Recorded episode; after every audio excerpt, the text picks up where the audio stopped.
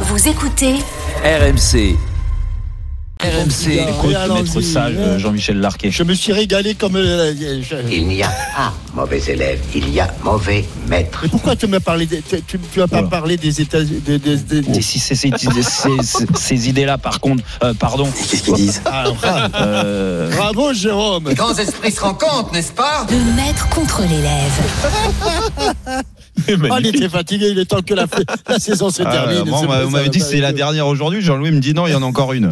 Bah oui, mais en spécial euro, vous serez Ah porté oui, par oui, l'événement, bah, c'est bon. ne vous inquiétez Ouais. pas. Euh, C'était magnifique. Alors Jérôme, cette semaine, après le match des Bleus, la victoire face au Pays de Galles, tu as dit dans l'after, le vrai leader de l'équipe de France, c'est Griezmann. exactement. Quand Qui je, tu pense que, quand je pense que certains voulaient le mettre sur le banc. Ouais, Oui, t'as c'est dit vrai, ça aussi. c'est vrai, c'est vrai. Il y en a qui se sont sentis visés. tu t'es senti visé? Ah, complètement. Ah, bah oui, mais. Ah, bah, ai fait une dépression. Non, non, mais j'étais en pleine déprime. J'ai- j'ai- j'ai- je suis sous Prozac, là. Bon, Non, non, vas-y. Qu'est-ce que tu voulais dire sur le sujet alors? Non, c'est- écoute, quand je, quand- d'abord, quand euh, j'ai évoqué la possibilité de jouer avec, euh, ou plutôt avec une, une équipe différente, un système différent, euh, Griezmann n'avait pas fait le match contre euh, la, par définition, n'avait pas fait son match contre le Pays de Galles. Non. Grande équipe d'ailleurs que le pays du Pays de Galles. Voilà. C'était le soir de la Et liste je voudrais que simplement- ça. Voilà. Comment? C'était le soir de la liste. Oui. Je reprécise la Ouais, il y a bien chronologie des faits. Donc, donc, donc, il y a bien longtemps. Et finalement, comme a 15 je jours. ne suis pas quelqu'un qui regarde le football, et notamment le football espagnol et le football français, les autres, c'est un petit peu plus compliqué pour moi. Mais le football espagnol et le football français par le petit bout de la lorgnette, ben, j'ai vu quand même que depuis euh, deux ans, c'est-à-dire depuis deux ans et demi, là, le titre de champion du monde, il y a eu, euh, après le, et je, je le concède, après le titre de champion du monde, et, et j'ai regardé un petit peu les, euh, ce qui s'était passé. Certes, on est allé parti en Turquie. euh, C'était les, premiers matchs, je crois, en 2019, quelque chose comme ça, où euh, notre ami euh, Griezmann était plutôt bon. Alors que contre la Turquie, nous n'avons gagné ni à l'aller ni au retour. Très bien. Et puis, j'ai pris la, saison 2020, là où Antoine Griezmann, que je considère comme un bon joueur, hein, la, la question n'est pas là. Antoine Griezmann a connu quand même d'énormes difficultés du côté du Barça. On n'y reviendra pas, des difficultés sportives et extrasportives. Et euh, quand il revenait à l'équipe de France, on se disait tous Ah, il revient en équipe de France et euh, on va avoir quand même un Griezmann qui va se remettre dans le bon, dans le bon chemin ou dans le droit chemin. Et alors, euh, là, j'ai tapoté un petit peu, parce que je ne suis pas un grand spécialiste, sur les matchs de l'équipe de France en 2020. Alors, je n'ai pas pris les matchs amicaux, j'ai juste pris les matchs de ces fabuleux, euh, fabuleuse compétition qui est la, le- le- la Coupe d'Europe des Nations, c'est ça Oui, ça, la Ligue des ça. Nations. Suède France. Et c'est pas moi qui le dis, hein. J'ai pris les, des- au hasard des, des, des petits commentaires. Concernant Griezmann, match moyen avec un pénalty manqué. Encore un. France-Croatie en 2020.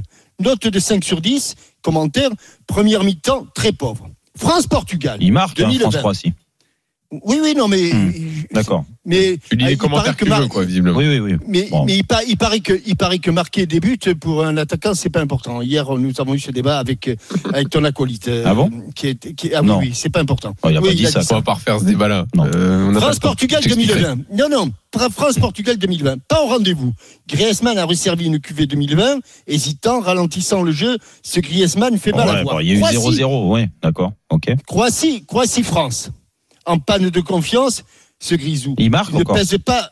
Il ne pèse pas sur le jeu. Oui, oui, mais c'est pas important les attaquants. Ah, d'accord. Et, Il est infernal. C'est pas possible. Et, et- et France, et France et Suède, 2020, influence dans le jeu nulle. C'est un problème quand tu t'appelles Griezmann. Donc moi, je ne remets pas en cause la qualité du Griezmann, euh, Jérôme. Je remets en cause ses performances au cours de la saison passée. De, ses performances en bleu et ses performances en blanc ou granat. Donc, excuse-moi, mais est-ce que j'ai le droit, à un moment ou un autre, de considérer que le Griezmann que j'ai vu en 2020 et en espérant que ce soit pas celui que je vais voir en 2021, que celui que j'ai vu en 2020 dans le son club et dans l'équipe nationale m'interpelle, que ses performances m'interrogent et qu'à ce titre-là, je me dis, s'il continue dans ce sens-là, il va falloir évoquer, il va falloir penser à autre chose. Voilà ce que je veux dire avec Griezmann. Si nous on retrouve le Griezmann, même pas de la Coupe du Monde, parce que on en a beaucoup fait sur la Coupe du Monde. Je pense qu'il y a des joueurs qui ont été plus importants que lui. Mais à ce jour, Jérôme, je sais pas, mais si tu es un entraîneur, est-ce que tu préfères avoir ton équipe à choisir? Tu préfères avoir Bappé ou Griezmann? Tu préfères avoir Kanté ou Griezmann Tu préfères avoir Benzema ou Griezmann Donc, je, je considère que dans la hiérarchie qui était établie en 2018, Griezmann n'a plus tout à fait le même rôle qu'il avait à ce moment-là. Voilà. Et, et je m'interpelle et je m'interroge. c'est plus le Je ne leader lui souhaite- incontesté de l'attaque. mais je ne lui souhaite que du bien. Je lui souhaite surtout de revenir à un niveau qui était le sien avant 2018. Mm. je Alors. Bah, le niveau qu'il avait euh, avant 2018, déjà, euh, tu peux pas, on pourra pas le juger parce que son rôle a évolué. Et c'est pour ça que je dis que c'est le, ça reste le leader euh, de cette équipe.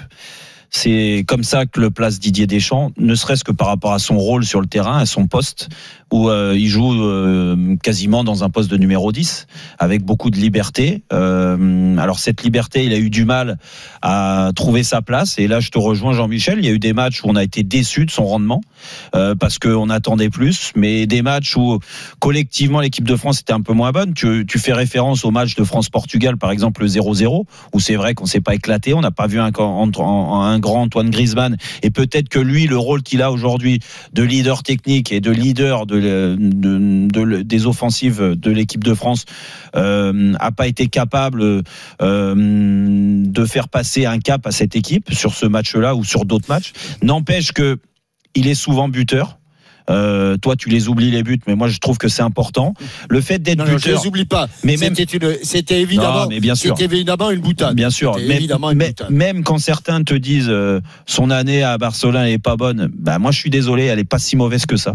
Euh, déjà parce que Elle est- non, il met, elle est- elle est- il- elle est- non, elle mais est- il met- Jérôme, je regarde Non, tous les matchs. Je sais, non, mais Et- moi et- moi aussi j'en ai eu- regardé, pas tous, et- mais j'en ai regardé pas mal. Et, il a été en grande difficulté. Oh, Oui, pas la sauf- deuxième partie sauf- que. Jean-Michel, encore une fois, j'en reviens. Enfin, quand tu t'appelles Griezmann et que tu fais une demi-saison, Jean-Louis, tu peux pas Ouais, t'en tu dis, contenter. tu, dis toute la saison n'est pas bonne. Jean-Michel, je, pense très Non, j'ai honnêtement. parlé de, de l'année 2020 là. Oui, Je non, mais moi je pense que très honnêtement, Antoine Euh, Griezmann. Pas- tu Oui, m'as pas 2020, écouté. c'est bon, alors, d'accord. Oh, tu m'écoutes, Jean-Michel, ou pas Oui, mais c'est Jean-Louis, il n'écoute personne. Mais t'as fait un monologue de savez. 8 minutes.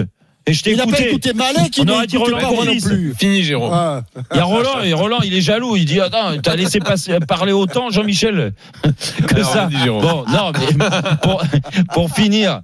Euh, sur sur euh, Griezmann à Barcelone, on peut reconnaître quand même une chose, c'est que depuis qu'il est arrivé à Barcelone, sa meilleure période, elle est là sur les, les dernières semaines, sur les six derniers mois, et que On et que sur les six derniers mois, et euh, on va re- le faire un résumé sur sa saison avec Barcelone, qui est une saison compliquée avec le contexte OK, avec une équipe qui se cherchait sur les premiers mois. Il a quand même eu une quinzaine de buts à Barcelone.